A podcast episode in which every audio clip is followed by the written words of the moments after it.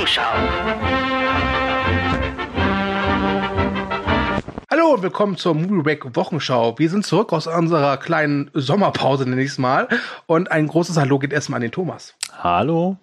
Thomas, frisch ans Werk. Wir haben viel zu tun. Ja.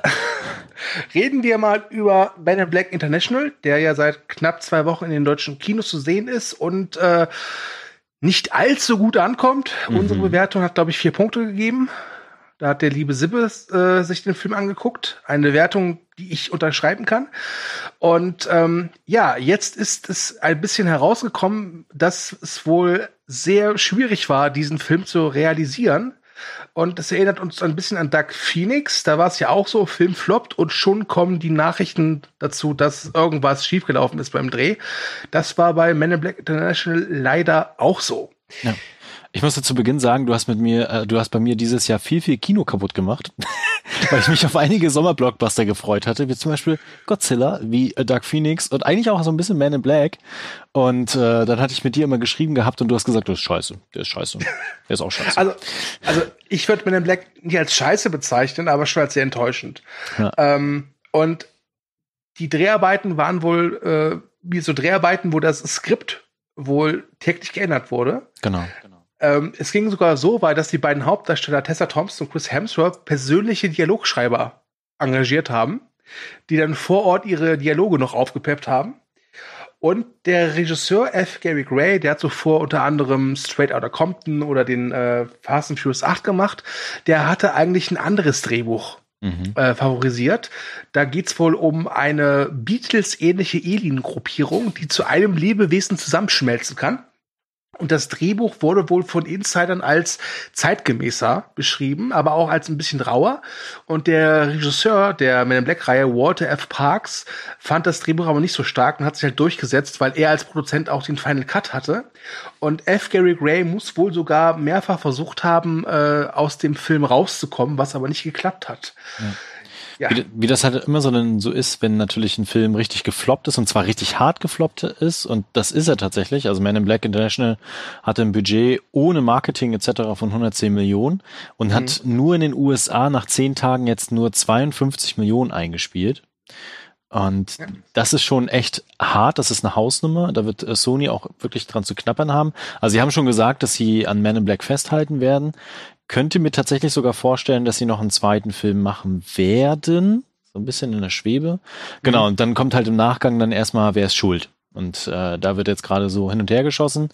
Ich glaube aber tatsächlich, dadurch, dass es ja damals schon immer auch äh, Gerüchte beziehungsweise Interviews und sowas gab zu Produzent Walter F. Parks, dass der auch als jemand beschrieben wurde, der, wenn er eine Idee von einer Filmumsetzung hat, das auch wirklich durchpeitscht bis in jede Instanz, äh, kann ich mir schon so vorstellen, dass die da wirklich dann auch Schwierigkeiten einfach hatten. Und ich glaube, es, kann manchmal funktionieren, dass man vor Ort noch Dinge umschreibt am Drehbuch und vielleicht auch noch so Dialoge ändert.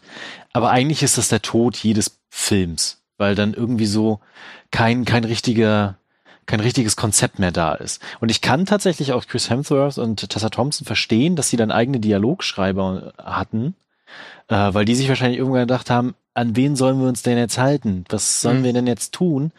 Und da einfach so einen Riegel vorgeschoben haben. Aber ja. Ich muss halt sagen, ich, ich halte das für Dialogschreibern ist, äh, für einen Fehler, weil der Film wirklich das Problem hat, dass diese Figuren Dialoge von sich geben, die einfach zu cool teilweise sind. Es gibt immer diese, diesen schmalen Grad zwischen cool und zu cool, ja, Ja. wenn etwas zu gewollt cool ist. Ähm, und das finde ich, diese Grenze überschreiten die Dialoge bei Men in Black International sehr häufig. Ah, okay. Sie sind Ähm, also nicht die Besten der Besten der Besten, Sir. Nein, nein, nein, nein. Hab mir den ersten Teil jetzt nochmal angeguckt, letztens, sehr schöner Film. Und ich kann auch nochmal den äh, Man in Black Cast mit mir und Pascal empfehlen, äh, äh, der bestimmt großartig ist. Äh, ich meine, ich muss es wissen, ich war dabei. Gut, Genau. also Man in Und, Black äh, International. Ja, und vielleicht noch, äh, wenn jemand äh, Interesse daran hat, an einem Film, wo noch so richtiger Beef am Set war, dann äh, guckt mal die Doku Mein liebster Feind Klaus Kinski. Oh ja. Ja, äh, das ist aber dann ganz andere Register von, von Zoff am Set. Ja. Also, äh, äh, ja, das ist, huh. ja, aber, ja. Ähm, gut, Themenwechsel. Thomas, Ja, jetzt wird's ein bisschen göttlich. Ja, Thomas, äh, kennst du das? Du guckst eine Serie und sie Ja. gefällt dir nicht. Und irgendwas stört dich dran. Ja, dann schreibe ich sofort eine neue Petition Ja. und sage, es muss entweder neu gedreht werden, abgesetzt werden oder soll verbrannt werden. Ja. Ganz ehrlich, ich finde Petitionen sind ja sehr schön. Wirklich. Und auch sehr wichtig. Und sie können auch viel bewirken. Ja. Aber sobald es um Petitionen im Film- oder Serienbereich geht, kann ich mittlerweile nur noch mit den Augen rollen. Allerdings, die Petition gegen Good Omens, die so ein paar Christen aus den USA gestartet hat, äh, hat mich wirklich zum Lachen gebracht. Äh, Thomas, kannst du uns kurz erklären, warum die Petition gegen Good Omens, beziehungsweise für die Absetzung von Good Omens so witzig ist? Genau, also ich glaube, sie ist in zweierlei Hinsicht witzig. Also zum einen wegen der Serie an sich, also da zu sagen, das ist quasi Blasphemie, hm, kann man drüber streiten. Äh, was sie aber tatsächlich äh, nicht geschafft haben, ist die Serie richtig zuzuordnen. Und zwar haben sie ihre Petition damit gestartet, dass Netflix Good Omens absetzen soll. Aber die Serie ist gar nicht von Netflix, sondern sie ist von Amazon Prime oder Amazon Studios. Und äh, die haben da sehr, sehr witzig darauf reagiert, weil die haben dann einen äh, Post auf Twitter gemacht, dass äh, quasi sie dann vorgeschlagen haben, wenn Netflix äh, quasi den Good Omens absetzen würde, würden sie Stranger Things absetzen. Großartig. Ich meine, diese äh, die Leute von dieser Christenvereinigung, die haben sich ja dazu jetzt auch geäußert und haben gesagt, das war äh, der Fehler eines Einzelnen. Also nicht die Petition, sondern dass Netflix mit äh, Amazon vertauscht wurde. Sie wollen aber weiterhin äh, daran festhalten. Und was auch so amüsant ist, äh, sie wollen halt die Absetzung der Serie. Was sie aber nicht verstanden haben, ist, dass Good Omens ja eine Miniserie ist, die mit fünf Folgen, übrigens eine sehr schöne Serie, kann ich empfehlen, äh, zu Ende ist. Ja, und scheinbar haben sie auch niemals Preacher gesehen, weil Ja, das da haben sie kein auch. Problem mit. Also, ähm, ja. Ähm, ich habe übrigens, als ich da so ein bisschen recherchiert habe, habe ich einen ganz tollen neuen Streaming-Dienst entdeckt. Ja. Ähm, du kennst Netflix, du kennst Amazon, du kennst Hulu, du kennst Maxdome, du kennst Sky. Weißt du, was es auch noch gibt, Thomas? Für Nee. nur 7,99 im Monat? Nein. Yesflix. Ohne Okay. Witz. Yesflix ist ein christlicher Streamingdienst, der Inhalte bietet ohne Sex und Gewalt. Da gibt es dann so Knallerfilme wie Santa's Sommerhaus oder Petrus und das letzte Abendmahl oder Der Kompass Gottes. Boah. Also ich glaube, sofort, wenn dieser Podcast zu Ende ist, werde ich mich einwählen und nur noch das gucken.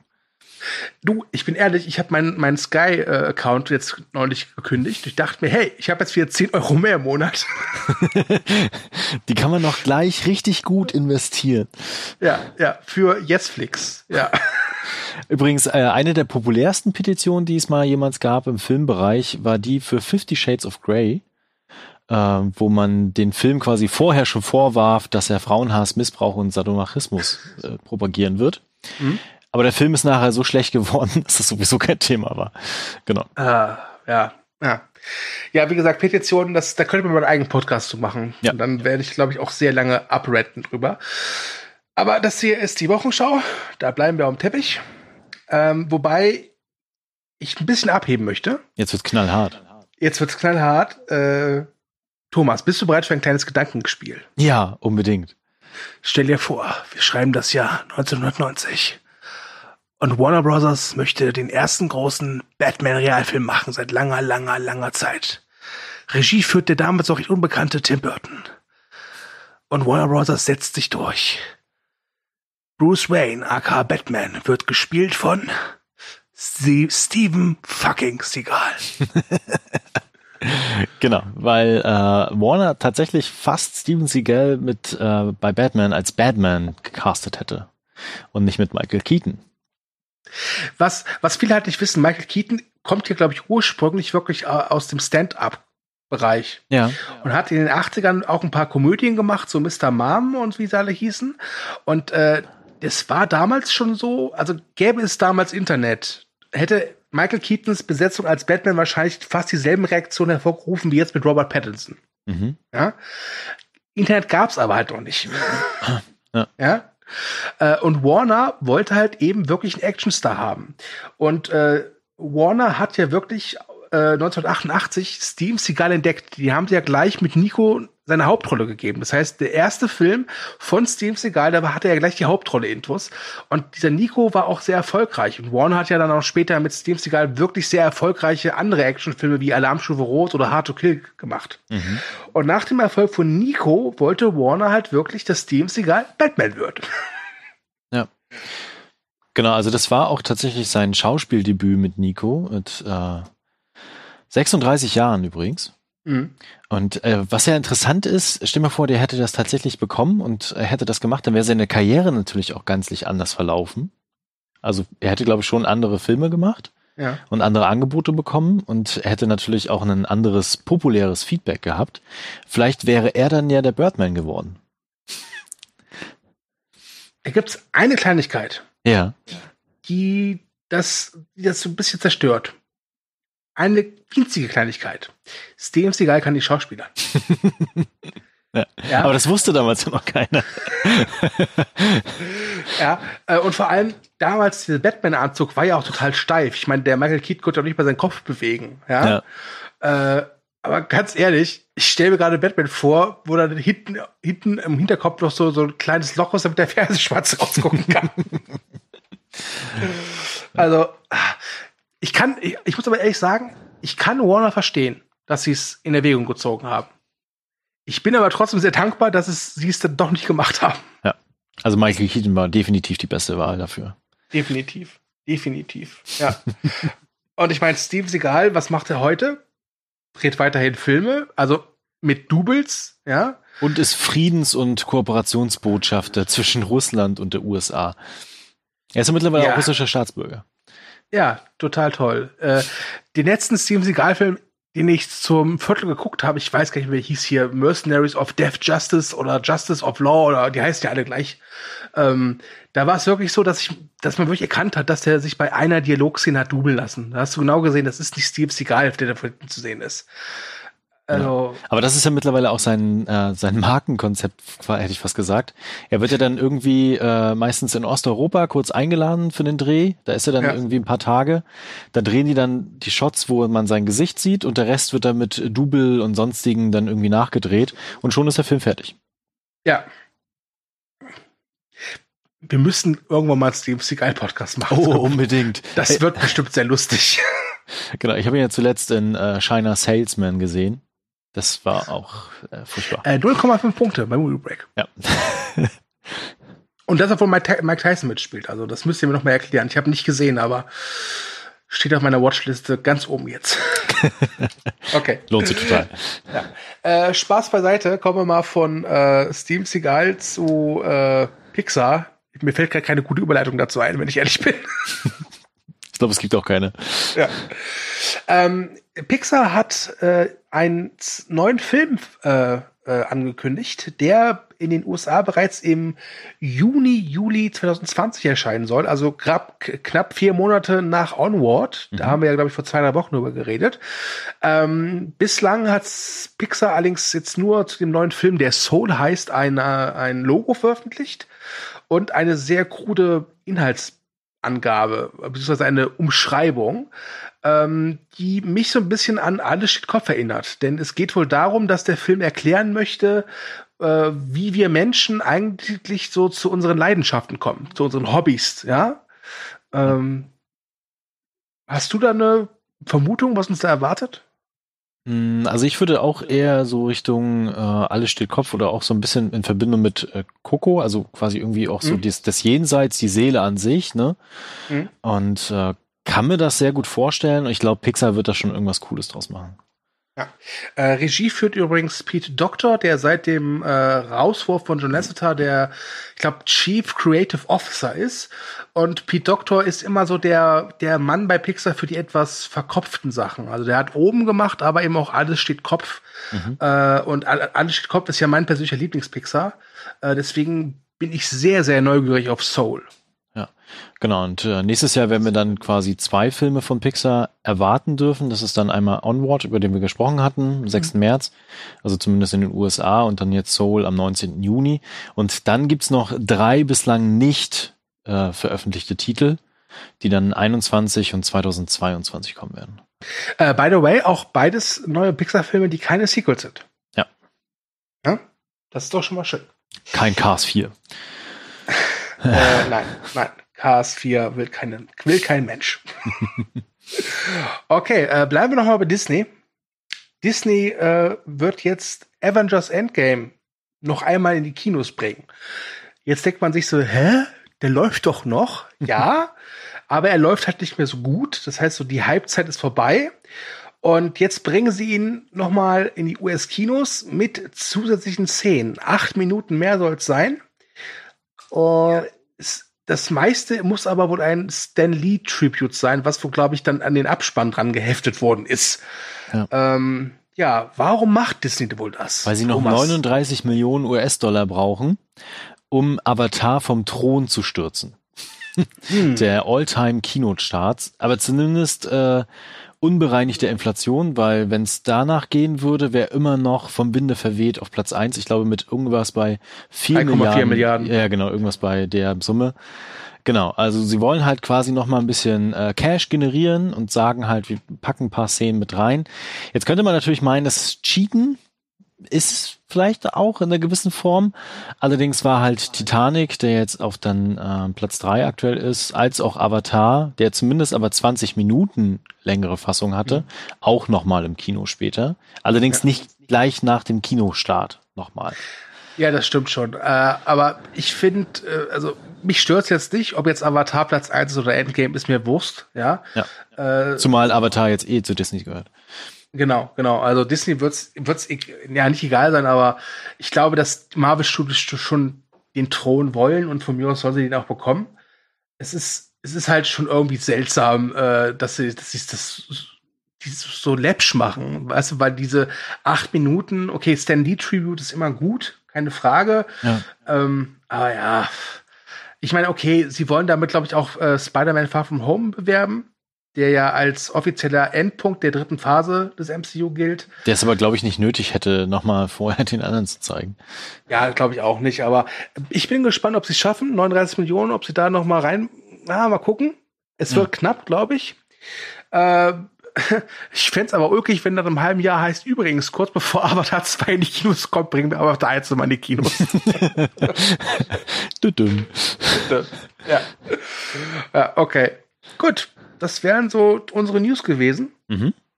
Kommen wir mal zu den Kinostarts. Was läuft denn seit letzter Woche Neues im Kino? Fangen wir mal an mit äh, ein iranischer Film, glaube ich. Genau.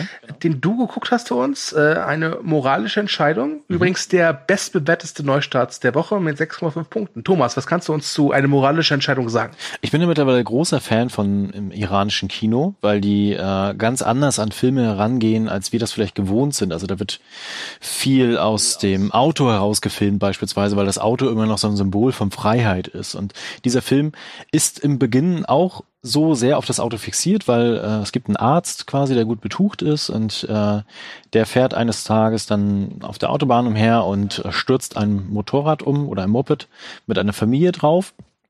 Und äh, da ist unter anderem bei der Familie ein Junge dabei, der eine Kopfverletzung dann bekommt. Und als der Arzt dann am nächsten Tag, also er versucht das dann quasi zu beschwichtigen, keine Polizei und sowas alles. Und äh, alles ist in Ordnung, untersucht den Jungen auch nochmal und sagt so, okay, denen geht's gut. Und die fahren dann nach Hause, sollten aber trotzdem nochmal ins Krankenhaus fahren, das machen sie aber nicht. Und am nächsten Tag, als er dann wieder in der Klinik ist, wird er damit konfrontiert, dass der Junge tot ist. Und er stellt sich dann die ganze Zeit die Frage, ist das mein Verschulden gewesen. Also dieser ganze Film dreht sich dann tatsächlich um äh, Schuld und Sühne, um Fragen von Moral, aber mehrere Fragen von Moral auf verschiedenen Ebenen, weil dann auch dann äh, der Vater des Jungen dann plötzlich im Fokus steht. Und es gibt kein klassisches Gut und Böse Schema.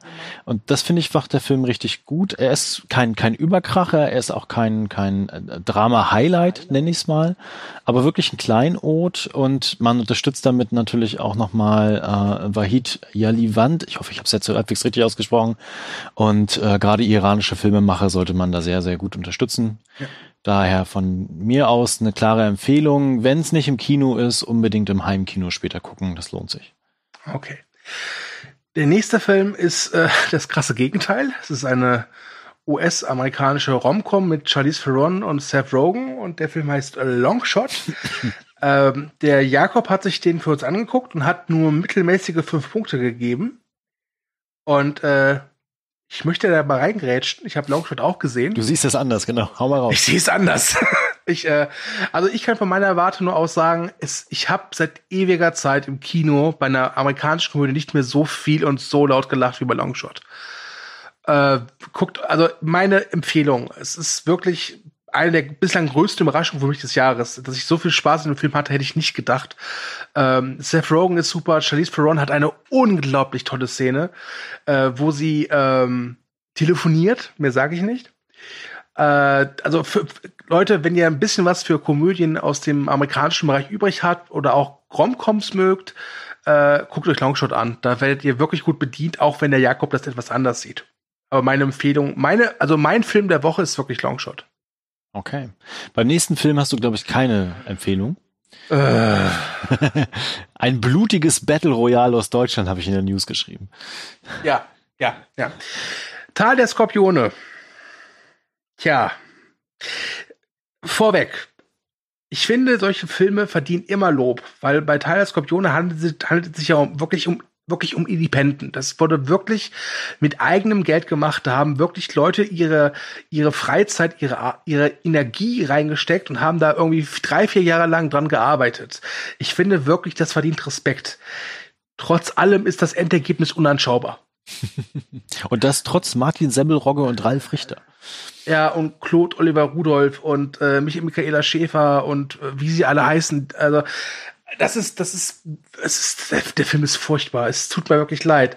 Aber das, das, das ich, wie gesagt, ich bringe dem, ich möchte dem halt Respekt entgegenbringen und ich versuche, ich tue es auch.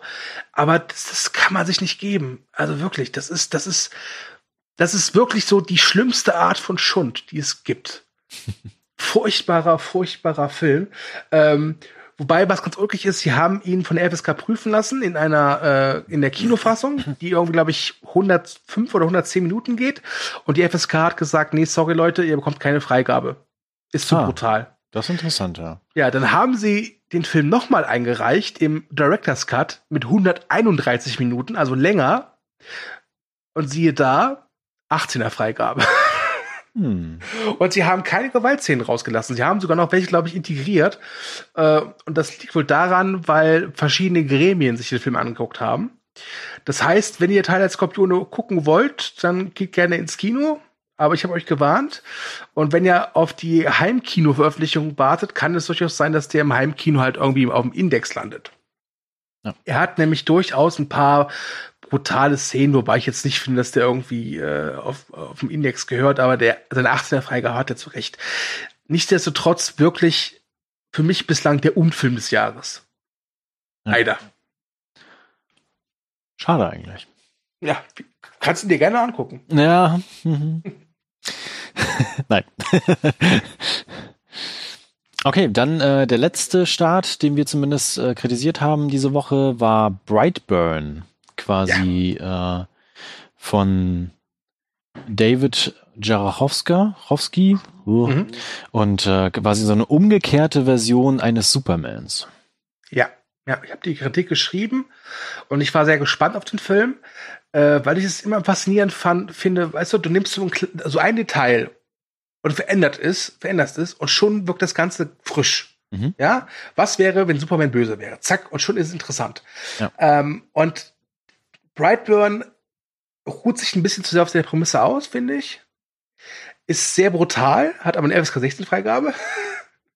ähm, das Ende ist interessant, weil es so äh, die Tür öffnet für eine Fortsetzung und nach dem Ende hätte ich auch Bock drauf.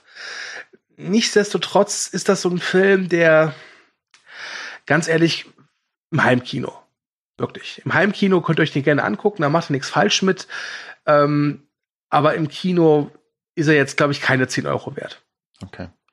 Übrigens eine kleine Empfehlung für Comic-Fans, die jetzt äh, mal eine erfrischende andere Version von Superman entdecken wollen. Guckt euch mal Superman Red Sun an, weil da landet Superman nämlich in der Sowjetunion und wird quasi das Vorzeigeobjekt, hätte ich fast gesagt, äh, der, der Sowjetunion quasi des Kommunismus. Ja. Sehr interessante Version. Gut, kommen wir zum Trailer. Mhm. Fangen wir mal an mit dem finalen Trailer zur dritten Staffel Stranger Things. Und der Trailer äh, offenbart jetzt endlich, wer der Bösewicht ist. Ja. Wir spoilern ja. nicht. Nein. Nein. Aber guckt euch gerne den Trailer an. Also ich muss sagen, ich war bisher bei der dritten Staffel noch nicht so gehypt wie bei den Staffeln davor. Nachdem ich jetzt aber den Trailer gesehen habe, bin ich richtig heiß drauf. Und ich glaube, äh, dass auch die bisherigen Kritiker, weil da haben wir einige von Movie, auf Movie Break von den Autoren, die Stranger Things irgendwie nicht so geil finden. Kann man machen. Hallo. Ja, genau. ähm, die werfen der Serie vor allen Dingen so, so ähm, einen Nostalgietrip vor, ne? Also dass sie einfach dann mhm. immer so Nostalgie-Scheiß reinschmeißen und dann sich darauf ausruhen. Und ich glaube, das wird in dieser Staffel anders, weil äh, das Setting irgendwie ganz, ganz anders wird und es wird noch düsterer und es hat so eine gefühlte Weltuntergangsstimmung. Das gefällt mir jetzt schon, da habe ich total Lust drauf und bin sehr gespannt. Und es geht auch bald los. Ab 4. Juli können wir dann schon die Staffel auf äh, Netflix gucken. Und es wird bestimmt wieder ein riesengroßer Erfolg werden. Ja. So, ob der nächste Film ein Erfolg wird, weiß ich nicht, äh, aber ich mochte den Trailer. Wir reden über die Horrorkomödie Ready or Not. Äh, es geht darum, dass eine Braut äh, die Hochzeitsfeier mit ihren Ehegatten gerade vollzieht. Und dann kommt heraus, die Familie des Ehegatten hat da so ein Ritual. Und zwar ein Spieleabend. Und äh, sie beginnen den Spieleabend mit einem Versteckspiel. Und wie die Braut leider feststellen muss, ist dieses Versteckspiel ziemlich tödlich. Ähm, und ja, ich habe die Prämisse gelesen. Dann dachte ich, ich wusste, was kommt. Und dann habe ich den Trailer gesehen und war angenehm überrascht. Thomas, wie ging es dir? Genau, mir ging das genauso. Ich hatte dann auch erst gedacht, so, na, klingt jetzt irgendwie nicht so geil. Aber ich muss sagen, als Horrorkomödie hat mich dieser Trailer sowas von abgeholt.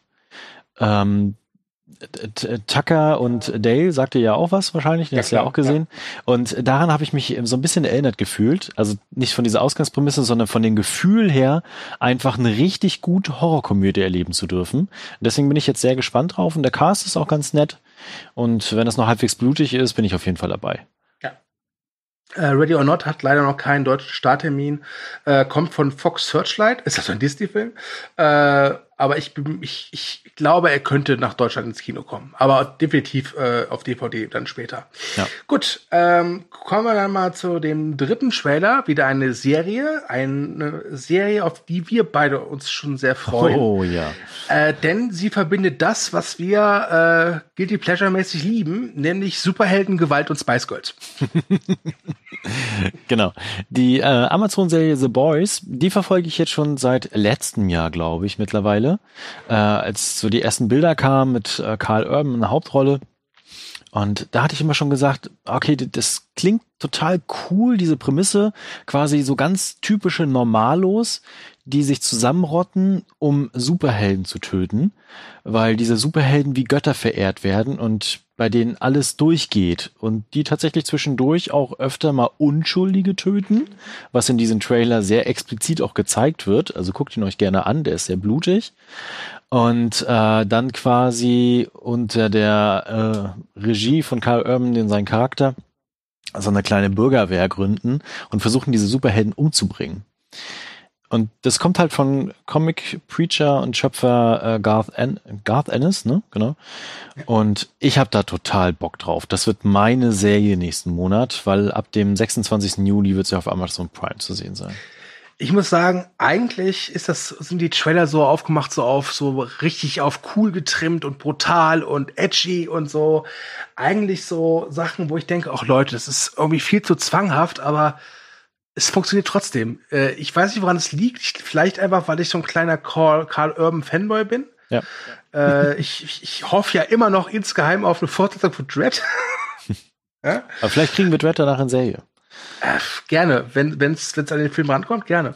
Ähm, aber wie gesagt, ich freue mich auch auf den auf den auf die Serie. Äh, ob sie dann so gut ist wie die Trailer, das das müssen wir sehen. Aber der Trailer macht Bock. Trotz genau. Spice Girls Musik. Und ja, und spätestens als ein äh, aus den Augen Laser, aus den Augen schießendes Baby gezeigt worden ist, war die Serie sowieso für mich da. Also, die wird geguckt. Ja, definitiv. Gut, dann haben wir noch einen Trailer übrig. Ja. Und ich muss aufpassen, dass ich nicht wieder anfange zu weinen. Weil das war der schönste Trailer. Und die Presse hat auch geschrieben, dass der Film der schönste Film ist seit Dekaden. Und der heißt The Peanut Butter Falcon. Und Thomas, kannst du uns sagen, worum es darin geht? Äh, ja, ich versuch's mal. genau, also ähm, die Geschichte erzählt von Zack, der seinen Lebenstraum erfüllen möchte und Wrestler werden möchte. Klingt jetzt eigentlich recht simpel. Das Problem ist, oder ist eigentlich nicht ein Problem, aber es ist ein gesellschaftliches Problem. Äh, der junge Mann hat Down-Syndrom und ähm, Down-Syndrom.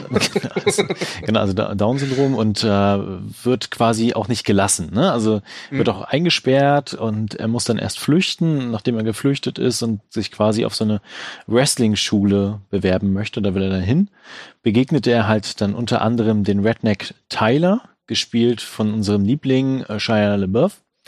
Und äh, genau, da beginnt dann quasi das Abenteuer. Ja. Äh, ich finde die Geschichte an sich echt schön. Ja, aber der Trailer ist halt wirklich, ich glaube, das hat der Yumi geschrieben in Kommentaren, so eine Aneinanderreihung von sämtlichen US-Independent-Film-Klischees. Ja. Es ist der Wahnsinn. Es ist, also ich, ich, ich guckt euch den Trailer an. Äh, ich hoffe sehr, dass der Film vielleicht nicht das ist, was es, was er zu sein scheint. Denn, also zumindest gesagt, nach den ersten Kritiken auf jeden Fall soll er gut sein. Mhm. Und, aber ich gebe dir recht, also dieser Trailer ist ätzend. Ja. Ja, also das ist wirklich so ein Trailer, der, der ab Minute oder nee, ab Sekunde zehn, die so ins Gesicht schreit, jetzt heul endlich, du Sau. genau. Ja? Und, und dabei hat der Film eine total tolle Besetzung. Also er hat äh, Shia LaBeouf, er hat Dakota Johnson, er hat Bruce Dern, er hat John Berntal. Ja. Wirklich, also wirklich gut klickt das. Aber was man so sieht, sieht das halt wirklich nach so Tränenzieher Film Deluxe aus, aber der übelsten Sorte. Genau, ich weiß ja nicht, an welches Marketingstudio sie da rangetreten sind und ich glaube, das Pitch lief so ab, dass sie gesagt haben, Drama. Wir brauchen mehr Drama. Baby. Drama. Ja. Und das ist das Ergebnis daraus geworden. Man muss ja auch sagen, das ist äh, von einem relativ kleinen US-Studio, Roadside Attractions. Das, ja, also ist jetzt kein großer Major-Player dahinter. Deswegen hat der Film noch keinen deutschen Starttermin und ich glaube, in den USA hat er auch nur einen sehr limitierten Kinostart. Ja. Äh, ich, ich, ich hoffe aber trotzdem, dass er nach Deutschland kommt, denn er interessiert mich schon. Denn die Geschichte an sich, warum nicht? Und vielleicht schafft man es ja mal, Down-Syndrom oder Leute mit, äh, mit einer Behinderung äh, nicht immer so als typisches äh, Opferlamm darzustellen, ja. die man halt lieb haben muss. Ja, genau, das wäre ganz gut. Und ich mag äh, Shire tatsächlich. Ich sehe den gerne ja, in Filmen. Ich auch. Ja, ja, das stimmt. Ja, das wär's. Sind wir durch. Ja, haben wir es geschafft. Ja. Dann danke fürs Zuhören. Äh, nächste Woche hören wir uns dann wieder. Wie gesagt, vor letzte Woche haben wir eine kleine Pause gemacht. Wer wissen will, warum, ich empfehle den Drunkcast. Aber anhören auf eigene Verantwortung. Ähm, ich wünsche euch einen schönen Start in die Woche. Ähm, kommentiert fleißig. Wenn ihr das auf iTunes, Deezer oder irgendwelchen anderen äh, Podcast-Plattformen hört, würden wir uns sehr über eine gute Bewertung freuen oder auch über einen Kommentar. Wir haben übrigens jetzt einen Kommentar bei Podigy bekommen, den haben wir aber nicht freigeschaltet. Da hat jemand geschrieben zu unserem Black Podcast, äh, äh, was, weißt du noch, was da geschrieben wurde? Ähm, jetzt hört mal auf mit dem Scheiß oder sowas? Nee. Ist irgendwie sowas, hört auf mit dem Scheiß, es nervt, ja. ja genau. äh, das ist, das ist, das war sehr nett. Das ist, das ist, das ist genau der, genau den Elan, den wir wollen. Ja. Das Und geschrieben wurde er von LOL. LOL, ja. Lieber LOL, wenn du das hörst, äh, wir haben den Kommentar nicht freigeschaltet, aber wir haben ihn gelesen und wir haben ihn gespürt und äh, er hat uns Mut gegeben. Genau. Und dank dir machen wir weiter. Wir waren kurz vorm Aufhören, aber jetzt ziehen wir es weiter durch. okay, von meiner Seite war's das. Äh, adios, amigos und Thomas, du hast das letzte Wort. Genau. Ich hoffe, ihr hattet Spaß. Ähm, genau. Schreibt in die Kommentare, wenn ihr irgendwas von der Woche euch gefallen hat oder wenn ihr noch Lieblingsnews hattet. Ansonsten hören wir uns nächste Woche wieder. Genau. Und bis dahin viel Spaß beim Weitergucken.